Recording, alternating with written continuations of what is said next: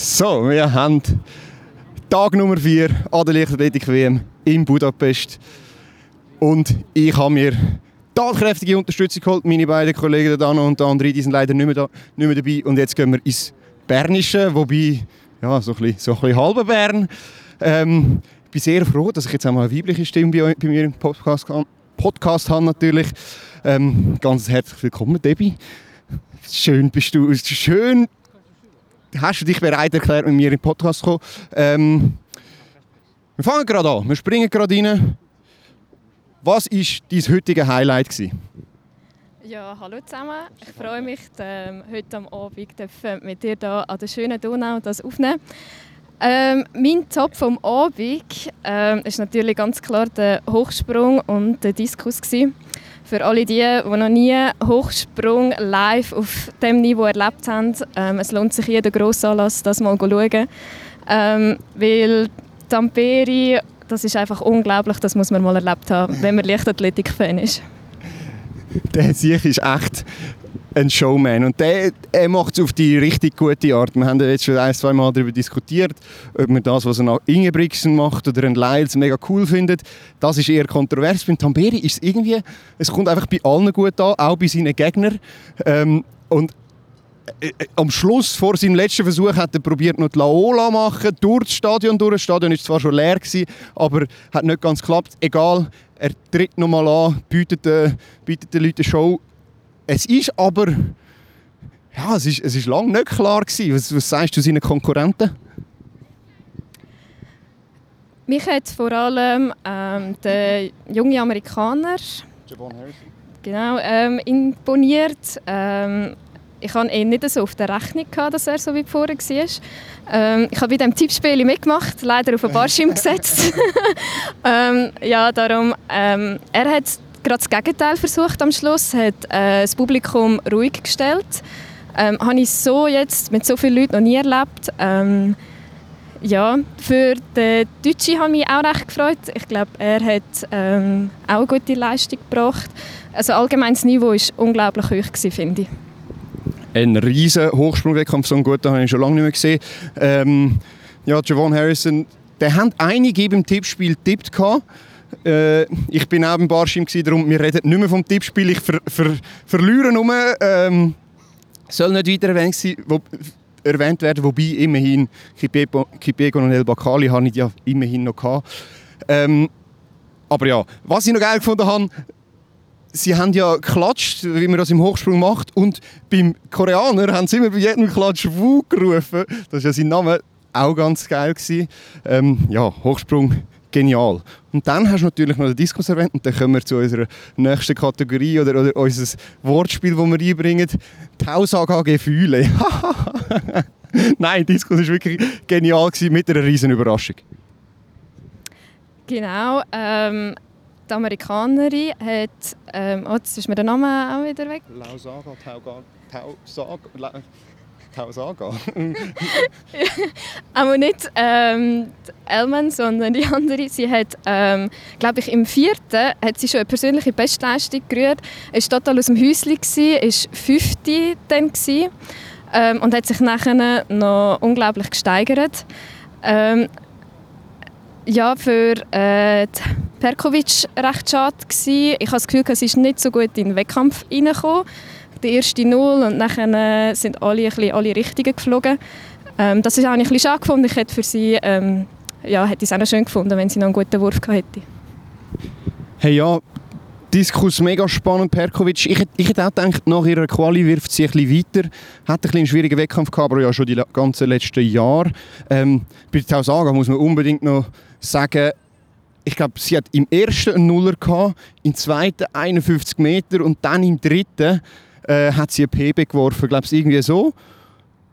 Und das ist schon PB gewesen. Das sind irgendwie 65 irgendetwas gewesen. Und dann hat sie nochmal im, im vierten oder im fünften hat sie einen draufgelegt mit 69 69,5, irgend so etwas, 69, 49 glaube ich. Und da sind natürlich alle Dämme gebrochen. Ich, es hat mir fast ein bisschen leid da für die Elmen.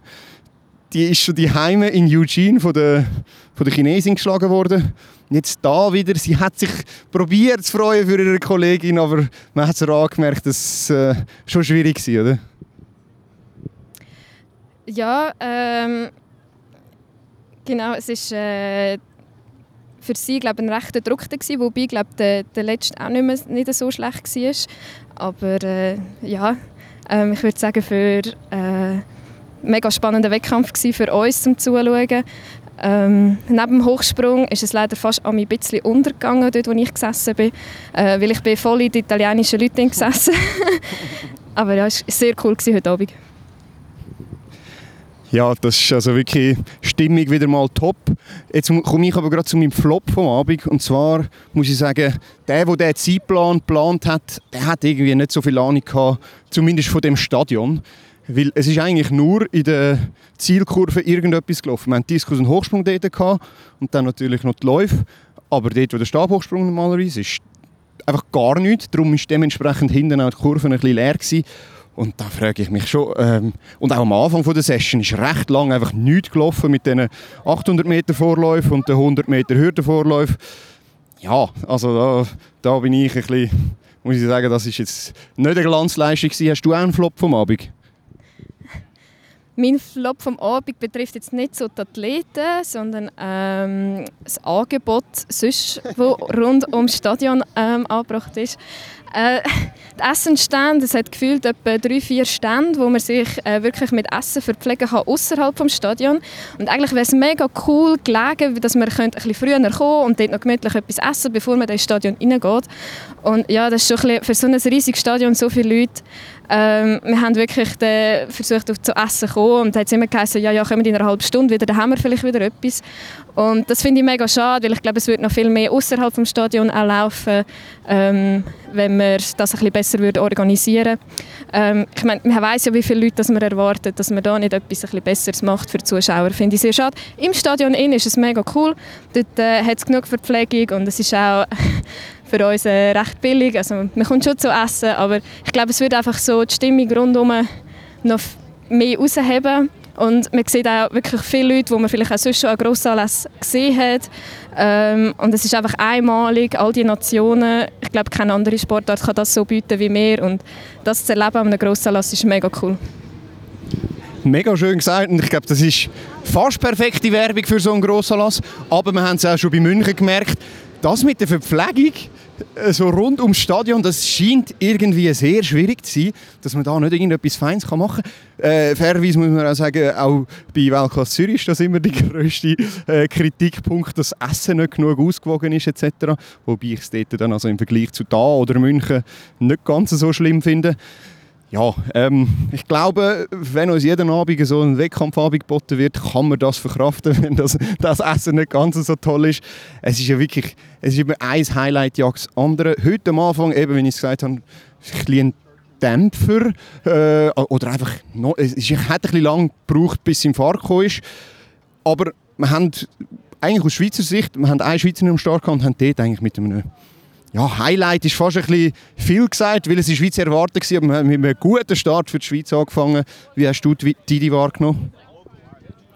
Genau, ich bin natürlich mega stolz als STB-Trainerin, äh, Didi live zu sehen. Ähm, was der Zufall war, bei so vielen tausenden Menschen, wir sind tatsächlich Tickets gerade neben der Familie Kambunji und haben dürfen erleben, wie nervös das der Papi Kambunji war. Ähm, das war auch sehr schön zum Miterleben. Ähm, wir waren gerade ein paar Schweizer und haben Vollgas gegeben beim Anführen. Ähm, ich glaube, es hat solid ausgesehen. Auch die Zeit, finde ich, ist äh, gut für den, äh, für den Lauf gewesen. Ähm, aber ja, es, es, wird mega tough. Also, die Top-Leute sind parat, die haben es jetzt schon ziemlich abgeliefert und ich freue mich darauf, was sie noch zeigen können. Ja, mega coole Geschichte mit, äh, mit den Kambunschis und wer das noch nie erlebt hat, es gibt glaube ich auch die ein oder andere Reportage von Atle oder vom SRF. Also es ist echt sehr herzig, wie der, wie der Papi von der Mushinga und auch der Rest von der Familie immer mitfiebert, von der Mushinga und der Didi muss ich ja sagen, Entschuldigung. Ähm, und das ist wirklich sehr cool. Ich finde, ihr Lauf ist, ist sehr souverän gewesen. und 1271, wo sie gelaufen ist, muss man auch sagen, hey, die Zeit, also vor ihren beiden Schweizer Rekorden im Zeitius, hat sie 12,68 als Saisonbestleistung gehabt. Also sie ist im Vorlauf, weiss, vier von den Zeit, äh, vier kommen direkt weiter. Sie muss gar nicht mehr. Und wie man Kambunschis kennt, würde ich sagen, sie trägt auf in dem Halbfinal. Traust du dem Final zu? Wow. Also am Sitius die Heime hat sie ja Vollgas gegeben. Und ich glaube, es muss schon noch mal so eine Leistung raus, damit es längt. Ich würde mich mega für sie freuen und sie hat es so verdient. Äh, ja, mal schauen. Was auch noch richtig cool war, ich bin dann nachher noch schnell runter in die Mixed Zone und dort, also sie ist, äh, sie ist von sehr vielen Leuten natürlich befragt worden und dann, bevor sie zu mir gekommen ist, hat sie gerade noch das, ähm, Real Talk with T ähm, abgefangen. Das ist ja der Instagram-Kanal sozusagen. Sie macht da die Interviews mit all diesen Stars und sie ist eigentlich die Einzige, die auch alle immer bekommt. Bei ihr bleiben sie immer stehen. Und sie hat wirklich einfach äh, die umarmt und gesagt, hey, ähm, komm, können wir schnell ein Interview machen. Ist natürlich eine riesige Ehre und zeigt irgendwie auch den Stand, den sie jetzt schon hat ähm, in dieser Lichtathletik-Szene, oder? Ja, äh, ich glaube, sie ist auch ein mega Vorbild schon geworden. Also wenn meine Athletinnen sie sehen auf Platz, ist das immer ein riesen Highlight. Ähm, sie hat auch schon plötzlich gefragt, ob sie mal in einen Lauftunnel rein dürfen, wo meine Athletinnen drin sind. Und ich habe sie dann so ein bisschen abgefangen und gesagt, ja, aber du musst ein paar Fragen von den Mädels beantworten. und da ist sie halt mega offen. Und ich glaube, für, für gerade so Instagram, ähm, ja, passt sie einfach auch sehr gut in so, in so Kanäle und ist mega offen. Das kommt ihr sicher zu gut, ja. Ja, also da könnt ihr... Wir haben ja auch schon das eine oder andere Interview mit ihr gemacht und das ist äh, der Beweis von dem, was du jetzt gesagt hast. Also ja, die Tasche ist so der, der Star von der Zukunft. Das haben wir ja schon lange gesehen. Jetzt müssen wir aber gleich noch schnell über ihre Konkurrentinnen reden. Eine, die hat mich fast ein bisschen aus den Socken gehauen. Ähm, Kendra Harrison, ehemalige Weltrekordhalterin mit 12,20, läuft 12,24. Auf der Uhr hat es 12,21 angezeigt wahnsinnig. Ja, mega cooler Lauf Ähm, ich habe vor allem von, von vorne den Lauf gesehen und das war ein bisschen schwierig zum einschätzen. Ähm, aber ja, sie, sie hat überzeugt. Ähm, ich würde mich auch mega freuen, wenn äh, Jasmine Camacho Quinn noch könnte, äh, ein bisschen aufdrehen einmal.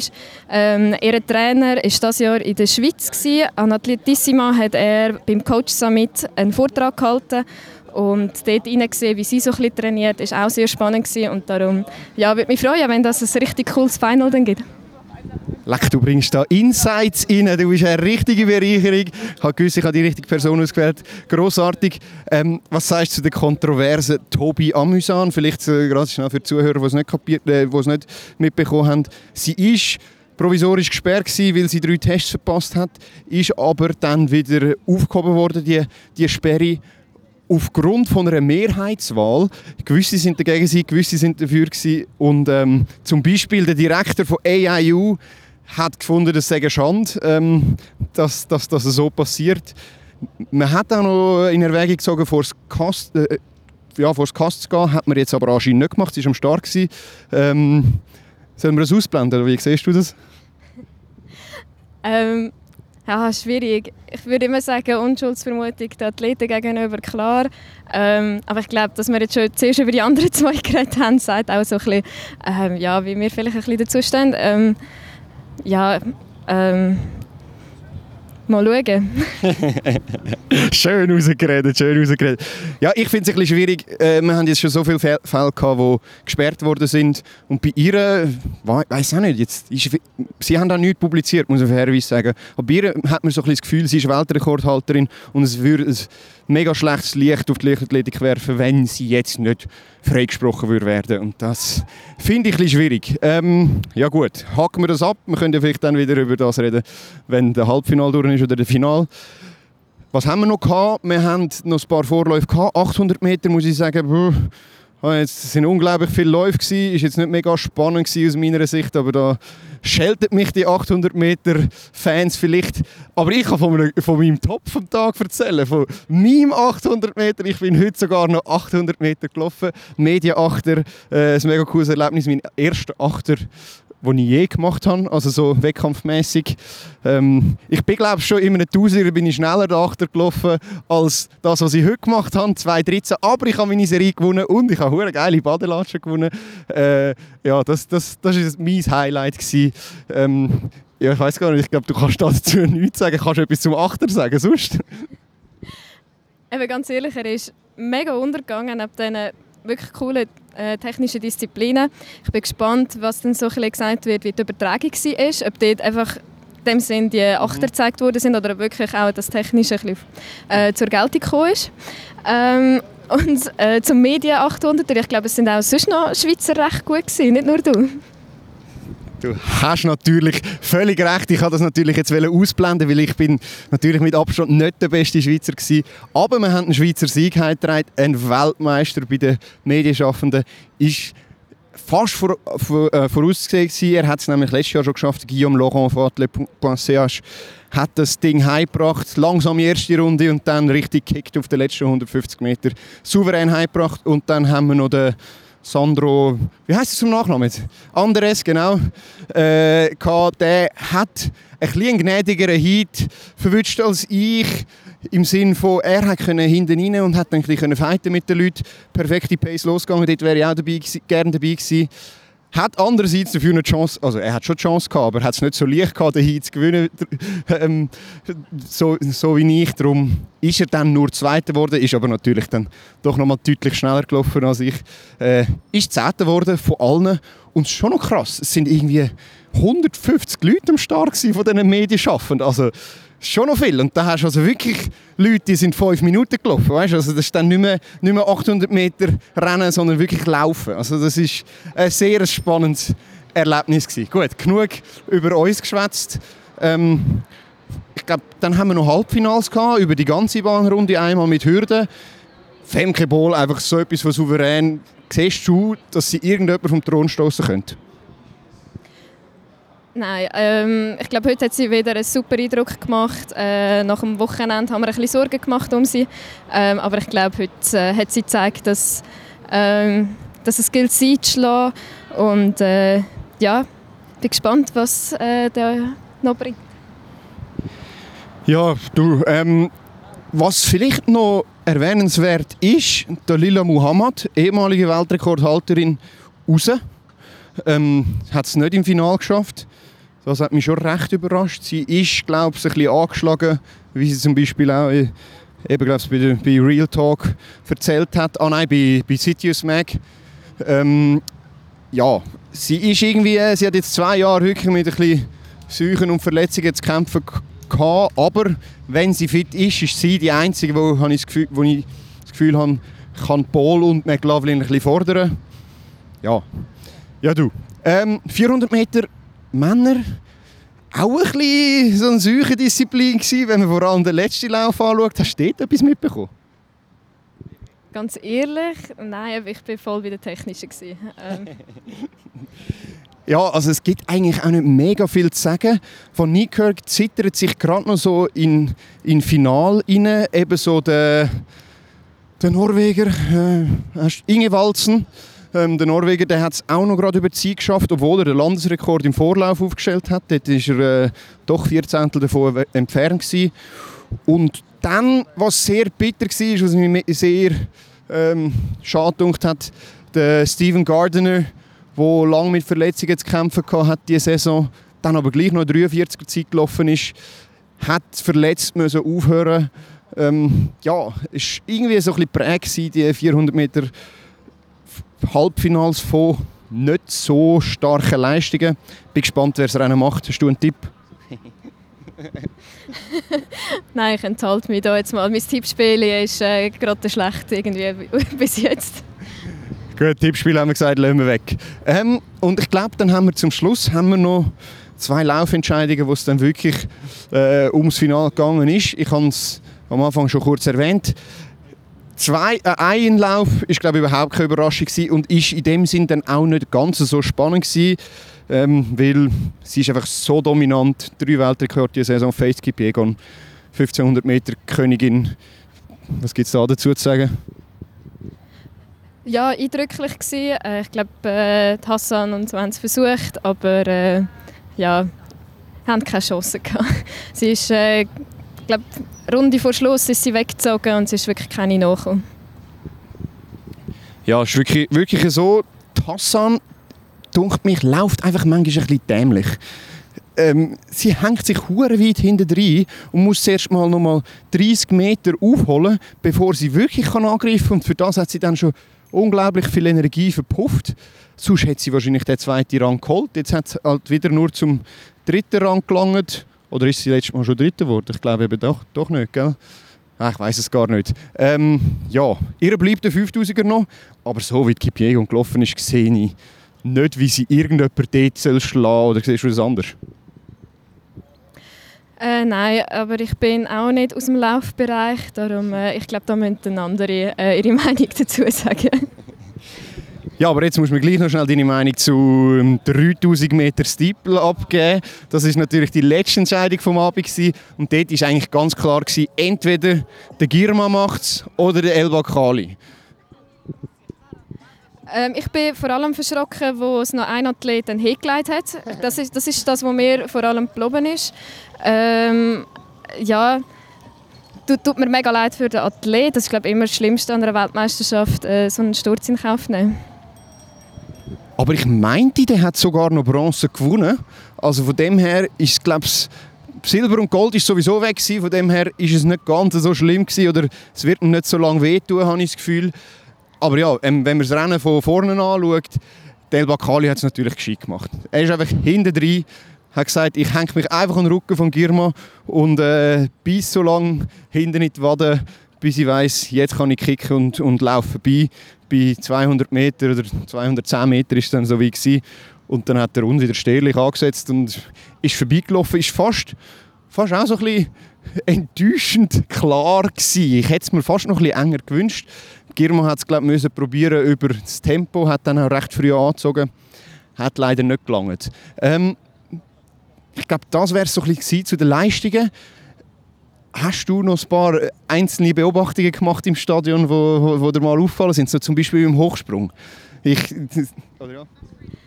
Ähm, am Schluss hat äh, Tamperi noch eigentlich 1,40 springen. Ähm, äh, 240, Entschuldigung. Aber ähm, er hätte zuerst nicht können, weil der Barschim hat seinen Sohn ins Stadion abgeholt. Das war auch speziell. Gewesen. Ähm, Und das, ist noch zwischen ihnen? ja, der, der, der Sohn hat gezeigt, wie man ähm, Hochsprung macht. Das war äh, recht süß. Gewesen. Wahrscheinlich hat man das nicht so im Fernsehen mitbekommen.